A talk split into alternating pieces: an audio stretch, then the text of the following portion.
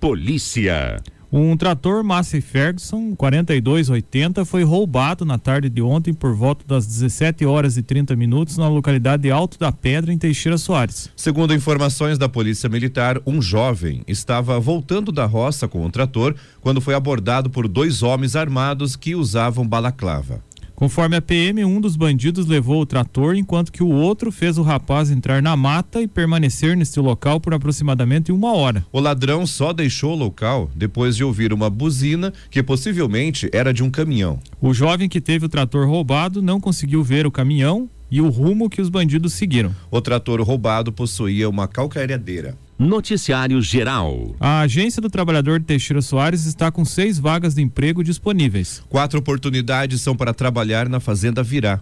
As vagas são para auxiliar de cozinha e limpeza, com disponibilidade de horário, camareira, garçom ou garçonete e recepcionista. As outras vagas de emprego ofertadas são para mecânica automotivo com experiência com suspensão de freios e montador de estrutura metálica. Para essa última vaga é necessário trabalhar com soldas, não ter problema em trabalho em altura, ser proativo e disposto a aprender. Os interessados nas vagas de emprego devem comparecer na agência do trabalhador de Teixeira Soares com documentos pessoais, carteira de trabalho e currículo. A agência do trabalhador Teixeira Soares fica na rua Souza Naves, anexo ao prédio da rodoviária. Telefones para contato 3460 1541 ou 99118 5373. Esporte. O Campeonato Intercomunidades de Futsal de Rio Azul, Série Prata, começou ontem com dois jogos no ginásio Albinão. O Pinhalzinho perdeu para o Marumbi dos Ribeiros por 9 a 2. A Vila Nova perdeu para a Barra do, da Cachoeira por 7 a 1.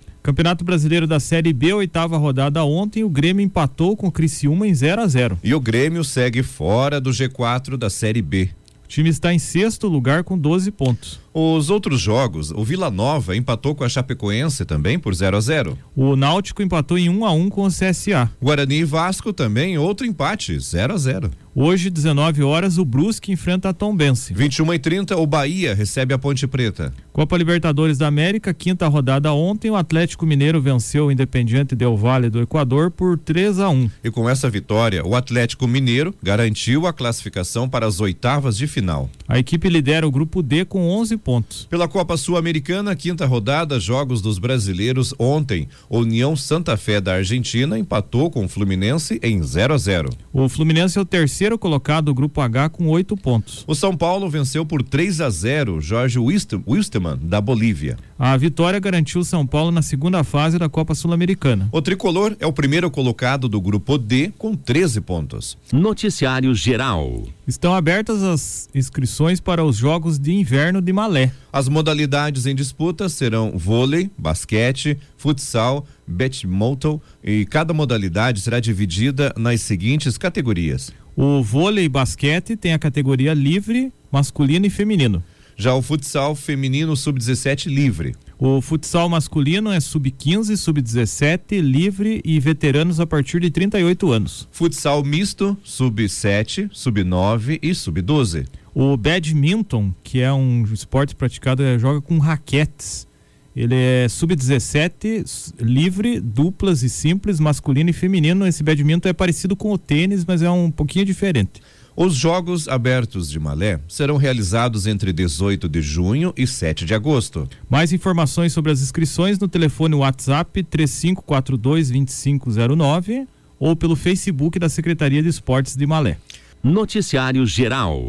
Na semana passada, alguns moradores de Guamiranga denunciaram a venda ilegal de lotes em um assentamento no interior do município. Conforme os denunciantes, as áreas que fazem parte do programa de reforma agrária foram adquiridas por terceiros de forma irregular, segundo denúncia apresentada ao Instituto Nacional de Colonização e Reforma Agrária, o INCRA. Depois disso, um grupo com aproximadamente 30 integrantes do Movimento dos Trabalhadores Rurais Sem Terra, o MST, ocupou as terras no domingo como forma de chamar a atenção das autoridades sobre as irregularidades cometidas na comercialização das áreas no interior de Guamiranga. A nossa reportagem procurou um dos representantes do grupo, Irineu Metenec, mas ele não respondeu nossos e-mails que solicitavam esclarecimento sobre as ações realizadas pelo movimento. A Rádio Najuá também entrou em contato com o advogado Jordani Dangui para que ele explicasse como funciona a legislação. Dangui disse que as terras que estão em um assentamento de forma de, da reforma agrária podem ser vendidas somente após 10 anos em que o beneficiado recebeu as terras. Quando você tem essa reforma agrária, a pessoa tem que estar no cadastro do INCRA, tem que, tem que ser cadastrado, pega essa área para poder utilizar e ela tem que ficar 10 anos dentro da área, trabalhando com a área ali com a sua família, para daí ela ganhar o título. A reforma agrária é o meio que os governos possuem de garantir que as terras mantenham sua função social no país. De acordo com a Constituição Federal, a reforma garante sua função ou melhor, a terra garante sua função social quando possui aproveitamento racional e adequado, utilização adequada dos recursos naturais disponíveis e preservação do meio ambiente, cumprimento das disposições que regulam as relações de trabalho e ter uma exploração que favoreça o bem-estar dos proprietários e dos trabalhadores. Ou seja, a terra precisa estar produtiva, produzindo bens e não violar as leis trabalhistas, segundo Dangui. A reforma agrária ela tem que ter um bem social, é a área. Se a área está abandonada, se a área não está produzindo, é, é em cima disso que vai, vai ser a reforma agrária. É mais barato a União desapropriar essa área e fazer essa reforma do que ficar uma área sem estar tá com produção, produzindo é, o agro, que hoje está em, em, cima, né? Está em alta. Então tem que ter a função social da área. E quem estiver na reforma agrária também tem que estar tá lá produzindo o sustento próprio para sua família, não pode chegar lá, pegar um, um, um lote e abandonar. Né? Que daí não está fazendo a função social do imóvel. De acordo com o advogado, o período de 10 anos começa a contar a partir do cadastro no INCRA. Os 10 anos que tem que valer é quando foi feito o cadastro no INCRA e o INCRA liberou aquele, aquele lote para aquela pessoa. A partir, digamos que essa pessoa ficou sete anos, ela vendeu e for comprovado no INCRA que ela vendeu, ela perde o direito, a pessoa que vendeu perde o direito de estar tá na área e quem comprou não tem o direito de ficar. Não é igual o uso capião. Entender? A pessoa está lá 10 anos e comprou o, o, direito da posse e depois, quando der o tempo de uso capião, ingressa. Não. Isso é a área da União. Lembrando, uhum. a área de União não cabe uso capião. Dangui explica que, independente de outro contrato, o não cumprimento das regras de terras assentadas é considerada crime. Muito importante. Ah, eu comprei lá do assentamento tal. De quem você comprou já passou os 10 anos? Não, não passou. Então a pessoa não pode vender. Uhum. Ah, mas ela fez um contrato de gaveta, não tem valor.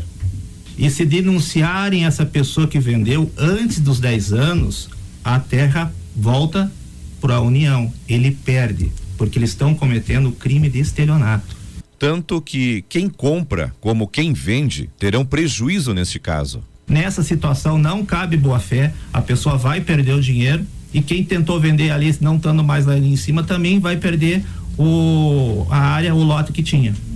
Além disso, é possível que responda criminalmente. O INCRA pode tomar as medidas cabíveis criminal, né? Porque uhum. daí se enquadra pela nossa Constituição, que foi ao que regulariza tudo isso de, de 1988, se enquadra estelionato. E além de perder o dinheiro, ainda ter que se incomodar com um processo de estelionato. Dá um, pode dar um, como diz no popular também, né? Pode dar um pepino ainda maior, né, para a pessoa, um né? Ainda maior. Além de perder o dinheiro, não conseguiu o que quer, não conseguiu o ressarcimento do, do que deu, ainda tem que responder um processo de estelionato. O advogado aconselha que o comprador procure mais informações sobre o local, como a existência do título definitivo do INCRA, recebido após os 10 anos de ocupação nas terras. Você que quer comprar uma área de um assentamento, a primeira coisa, você tem que ir no INCRA ver quem que está cadastrado naquele lote. Uhum. Ah, é o José. Seu José tá quanto tempo em cima do lote? Tá aos 10 anos. Tá, tá aos 10 anos. Beleza. Cadê o título definitivo do INCRA? Tá aqui. Agora eu posso negociar.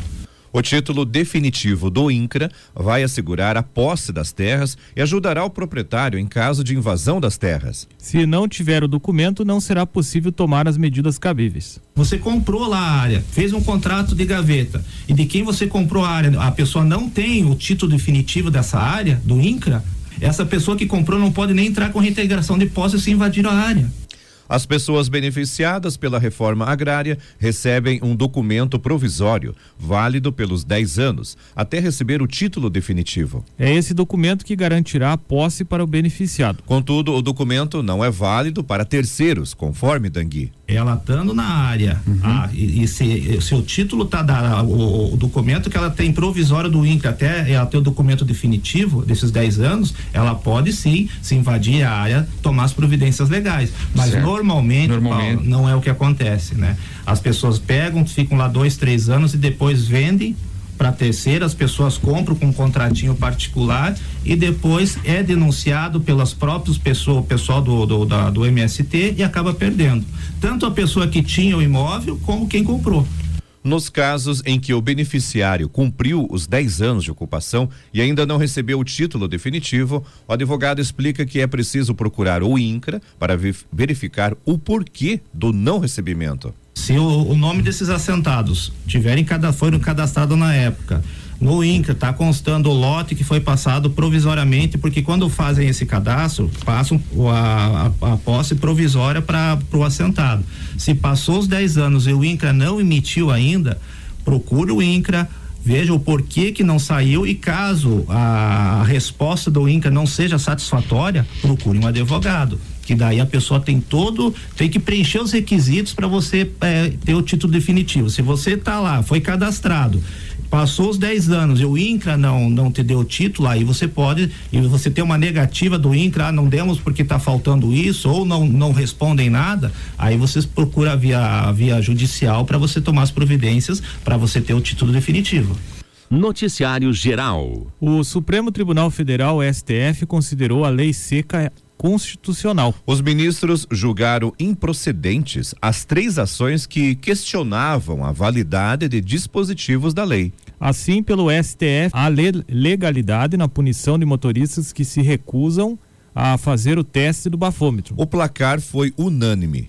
O julgamento dos casos começou na quarta-feira e foi concluído ontem. Os ministros acompanharam o voto do relator, o presidente da corte, Luiz Fux. Todos os magistrados entenderam ainda que o texto da lei seca não fere o exercício dos direitos de liberdade e da não autoincriminação. A decisão tem repercussão geral, ou seja, será um parâmetro a ser seguido pelos tribunais em todo o Brasil. Conforme previsto na Lei 11.705 de 2008, conhecida como Lei Seca, motoristas que se recusam a fazer o teste que poderia ser, certificar a influência de álcool ou outra substância psicoativa em seu corpo cometem infração gravíssima. As sanções incluem pagamento de multa, hoje estipulada em R$ 2.934,70 suspensão do direito de dirigir por um ano, recolhimento da habilitação e retenção do veículo. Conforme argumentou o relator, a lei seca teve efeito na redução de acidentes e mortes no trânsito. Foram ajuizadas três ações com pedido de inconstitucionalidade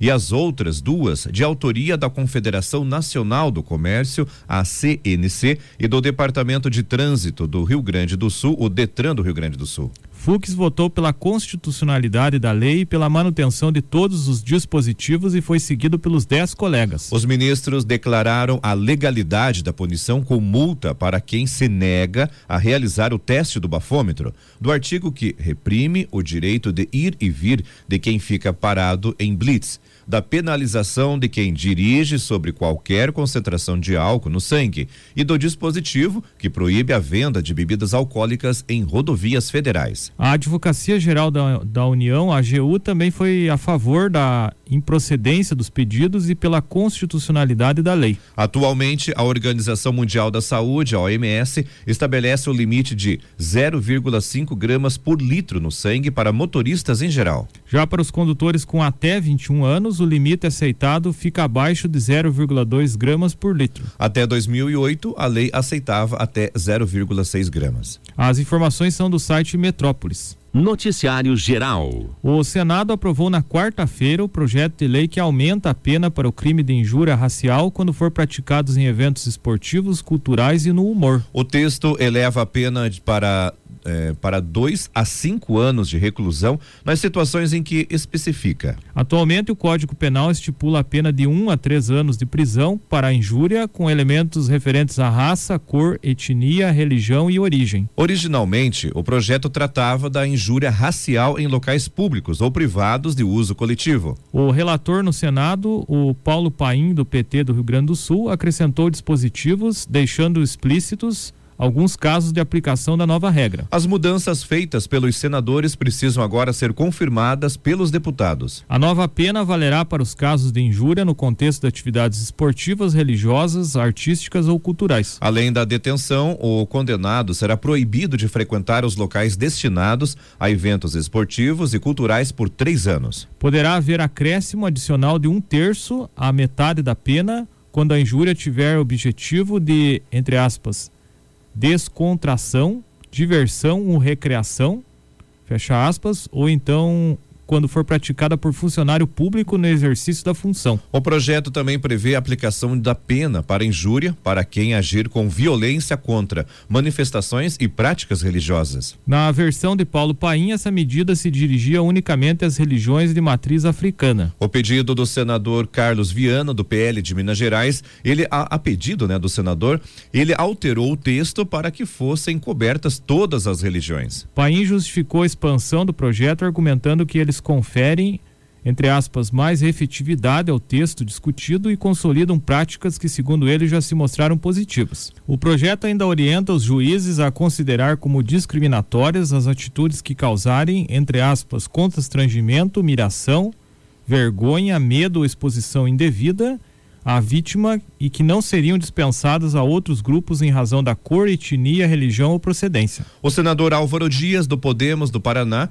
presidiu a aprovação do texto e considerou-a um, entre aspas, avanço histórico. As informações são da Agência Senado. Noticiário Geral. Após receberem uma série de ataques homofóbicos homofóbicos e ameaças, um casal que protagonizou uma campanha da Volkswagen do Brasil registrou boletim de ocorrência. A informação foi confirmada pela Polícia Civil do Paraná. Diego Xavier e Murilo Xavier, que estão na campanha, são casados e moram em Curitiba. A ocorrência pelos ataques que sofreram foi registrada na quarta-feira no Núcleo de Combate aos Cybercrimes da Polícia Civil do Paraná. Os dois foram vítimas de homofobia e ameaças após a Volkswagen do Brasil publicar nas redes sociais, em 6 de maio, uma foto do casal abraçado com o carro da marca Polo ao fundo. A imagem faz parte de uma campanha publicitária sobre o tema da diversidade. Após a publicação, Diego contou que ele e Murilo passaram a receber diversas ofensas, incluindo ameaças. A família de Diego também foi ameaçada, segundo ele.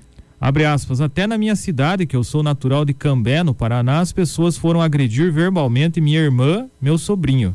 Eu estava em viagem em um restaurante e também fui hostilizado pessoalmente por conta da campanha.